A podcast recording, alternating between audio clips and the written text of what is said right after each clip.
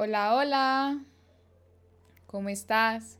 Estamos acá en una nueva oportunidad de charlar un rato, chiquito. Gracias por regalarme estos minutos de tu día para escucharme y para, no sé, aprender algo nuevo.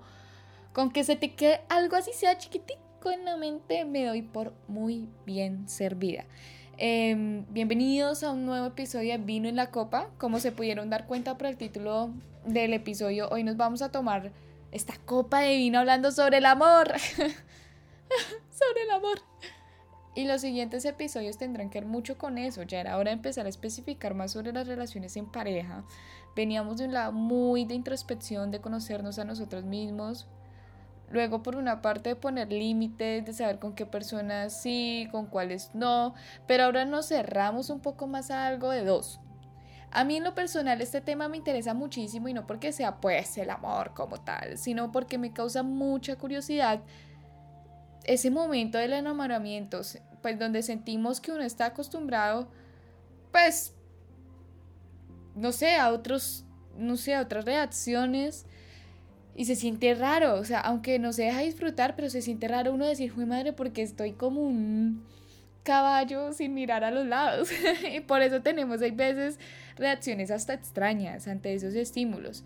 Esta vez vamos a empezar por un aspecto químico y no semántico. Quizás te parezca que reducir nuestros sentimientos al proceso químico del enamoramiento es quitarle toda la magia, pero la química del amor entraña un universo de reacciones eléctricas e impulsos nerviosos capaces de hacernos sentir las emociones más poderosas, ya en un episodio anterior había mencionado que nos sentimos atraídos por aquellas personas con sistemas inmunitarios diferentes al nuestro, y es su olor del que no somos conscientes, pero es el que finalmente nos termina guiando. Pero es más claro que este proceso de sentirnos enamorados por una persona hay una montaña rusa total de emociones y de hormonas, por supuesto. Creo que en el primer episodio, segundo, no recuerdo bien, hablamos un poco de ellas. Pero pues bueno, hoy por supuesto puesto tenemos que volver a tocar ese tema más profundidad. En la primera fase de este curioso proceso de enamoramiento que todos hemos vivido, tenemos el nacimiento de la chispa, la etapa más pasional. Empecemos por la dopamina, la más nombrada. Este neurotransmisor tiene un potente sistema de recompensa y por eso nos crea la necesidad de estar con esa persona. Es el mismo neurotransmisor, que se activa con los juegos del azar y con las drogas. La norepinefrina es una hormona muy simpática. Ella es la que nos hace ruborizar, que, nos, que sintamos los latidos del corazón más potentes, porque claro, se nos sube la presión arterial, pero también llega a desactivar sensaciones como el hambre y el sueño.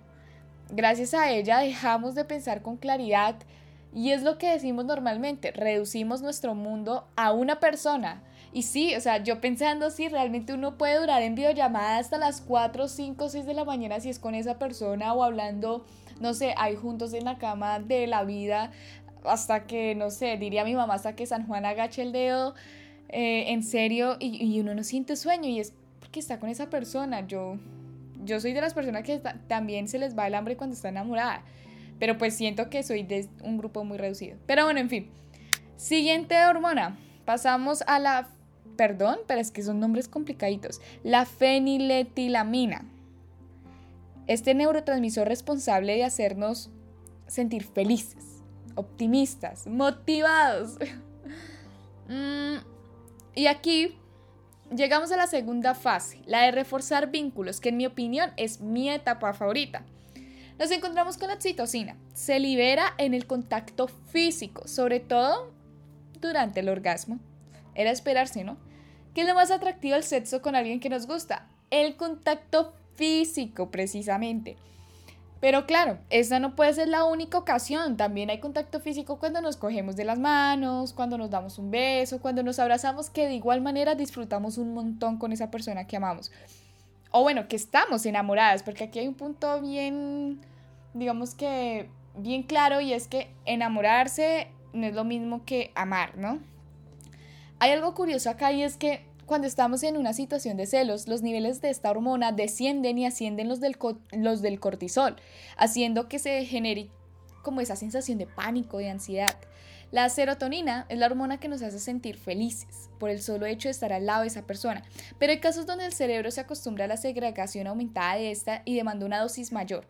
Por eso algunas personas buscan constantemente nuevos amantes o le demandan actual, a la actual cada vez más como, no sé, muestras de amor. Acá un dato curioso, las experiencias y pensamientos positivos también aumentan los niveles de serotonina. Por el contrario, los pensamientos desagradables, las malas noticias, las preocupaciones y los enfados, pues la hacen descender. Así que para segregar este neurotransmisor, pues no es necesario una pareja, una pareja justamente. Se presenta la tercera fase, la más desagradable, las que no saben a, ya saben que, la ruptura. Sí, eso ocurre. Nuestro cerebro va a necesitar un tiempo para recuperarse y volver a sus niveles normales. Además, es fácil que el contacto con una expareja, incluso a través de una simple foto, reactive la liberación de neurotransmisores, volviendo a la pauta anterior. Es por eso que la mayoría de psicólogos recomiendan una terapia de contacto cero para superar esa ruptura. Es decir, el enamoramiento es más un proceso del cerebro que del corazón. Según la profesora Stephanie Ortigue de la Universidad de Syracuse en Nueva York, sí, la respuesta es sí. Enamorarse activa varias zonas cerebrales, incluidas las vinculadas con funciones cognitivas sofisticadas. La investigadora y su equipo analizaron varios estudios llevados a cabo en el pasado sobre la respuesta del cerebro al concepto del amor. Descubrieron que cuando un individuo se enamora se activan 12 áreas cerebrales para liberar compuestos químicos como dopamina, oxitocina y adrenalina. Tal como explicó la doctora Ortiga en la BBC, creamos un mapa cerebral del amor con toda la información que se ha estado recogiendo en los últimos 10 años sobre el concepto del amor y de las relaciones, estas zonas cerebrales que se activan cuando una persona está enamorada. Según los investigadores, estos resultados podrían tener un impacto en el desarrollo de nuevas terapias de salud mental, porque cuando el amor no funciona, puede ser una causa significativa de conductas negativas, estrés emocional y depresión. Hasta este punto creo que ya hemos hablado suficiente del amor y sus procesos químicos, pero ahora nos vamos a centrar en que esto de enamorarse en la época de los 20 años. ¿Y qué es lo que va terciando por ahí? Empecemos por el hecho que al menos la mayoría de niñas creemos con esta, crecemos con esta concepción de princesas Disney, que en algún momento va a llegar nuestro príncipe azul, o por el contrario, que vamos a ser esa princesa Ariel que rescata al príncipe Eric. Me decía un profesor de música, todas tienen su época de rehabilitación de ñero. sé que puede sonar raro el chiste, pero es que es verdad, a la final es verdad, nuestra concepción de amor, enamorarse, una relación se ve muy influenciada por las expectativas que nos generan las películas de Disney o de Hollywood, o sea, estas últimas, sobre todo en nuestra adolescencia, y me incluyo, yo miro películas como The Notebook y, o películas basadas en los libros de Nicholas Sparks, las cuales amo con mi alma entera, y se las aseguro, me enamoro del personaje y me ilusiono con que algo así me pase en la realidad. Pero a partir de una experiencia anterior, Recientemente me di cuenta que no puedo vivir en el cuento de hadas de las películas, pero sí puedo vivir en mi cuento de hadas. Todo lo que me parecía bonito de las películas no me sucedió, pero me, pasaron cosas mejores o que para mí eran mejores, así que concluí que de nada sirve tener expectativas con base en esas filmografías o libros. Es mejor saber qué es lo que te hace sentir bien con tu pareja, eh, en, en tu soledad, en tu individualidad también, con tus límites. Como siempre he dicho, pero de ahí para allá, que los detalles te sorprendan. Para los hombres, bueno, acá no tengo tanta voz de experiencia, pero sí he escuchado a varios de mis amigos diciendo que el amor en los 20 es experiencia, es esa base que empiezas a solidificar para prepararte para una vida de matrimonio y compromiso en el futuro. Puede que sea poniéndose la meta de construir una relación seria y estable, o, como la mayoría, aprovechar la soltería y probar los mil amores sin amarrarse a una persona, porque saben que tienen otras mil por delante. O sea, todo depende de la perspectiva en la que veas la vida. Y por todo esto antes mencionado es que cabe la existencia de los amores frustrados, aquellos amores que se quedaron en coma y que no les pudimos poner un punto. Esos amores que se quedaron a medias, sin resolver, sin entender, pero que ya simplemente no están. O nunca estuvieron tal vez. Acá les quiero leer un poema preciosísimo con el cual conecté muchísimo y me encantó. lo leí hace poco y es de Joaquín Astral. Eh, síganla en Instagram, es genial. Y dice así, difícil la mezcla de querer construir expectativas. Algo así como estar flotando en una nube confusa. No sé, no sé si me gustas o te inventé. Me gusta la idea de que me gustes. Me gusta la idea de ser nosotros. Aunque lo único que me acerca a vos son mis pies en la tierra. Renunciar a todas las fantasías que no me dejan construir realidad, porque la burbuja no va.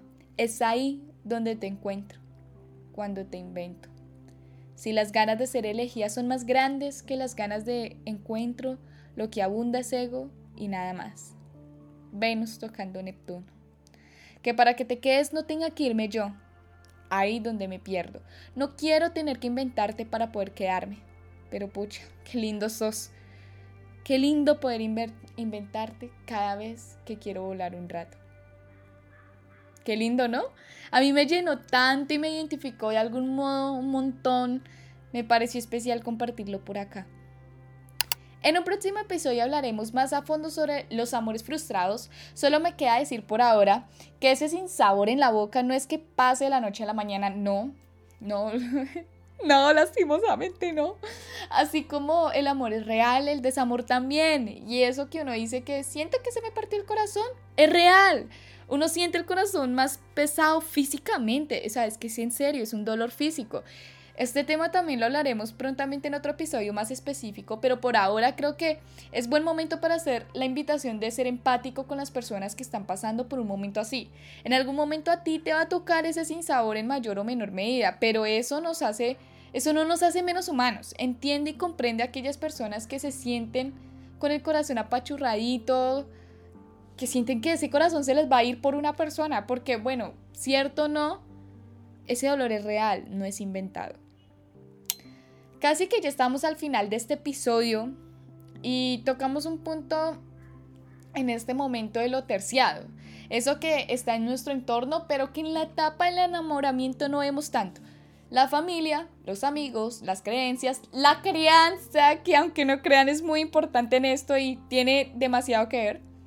La vida académica, los planes y sueños profesionales, perspectivas de una, eh, de una pareja, mucho más en los 20. Sí, señores, en los 20. Todo esto en los 20. Pensemos que obviamente a los 30 todo esto tendrá una diferente perspectiva, ¿no? O sea, los 20 se viven más intensamente. Se dice por ahí que los 30 son los mismos 20, pero con plata. Quién sabe qué tan cierto sea, tocará llegar allí y comprobarlo. Pero hay, hay personas de personas. Algunas eligen su carrera antes de, que una antes de una persona, ¿sí? En serio, conozco antemano personas que priorizan ante todo su carrera y eso no está mal, eso, eso no es un error, eso no es un pecado. Pero también he conocido personas que arriesgan toda una vida por una persona. ¿Será? ¿Tú qué crees? ¿Tú quién crees que eres? Para cerrar, como fiel representante de la crisis de los 20, no mentiras, pero ¿se acuerdan cuando uno de chiquito pensaba que la gente a los 20 tenía la vida resuelta, la vida solucionada, la vida hecha? No, pues ya nos dimos cuenta que no. Las pasiones son como los vientos, necesarios para dar movimiento a todo, aunque a menudo sean causas de huracanes. Decía Bernard Le Boivier de Fontaine. Em, y pues para todo. Para un contenido visual de lo mucho y poco que hablamos tú y yo, sigamos conversando a través del Instagram del podcast arroba vino en la copa. Te espero para la próxima copa de vino con un tema que le dará una excelente continuación a este. Este jueves te espero acá en la mesa para otra buena charla. Gracias por escucharme y un placer haber llegado a ti. Con amor, Laura.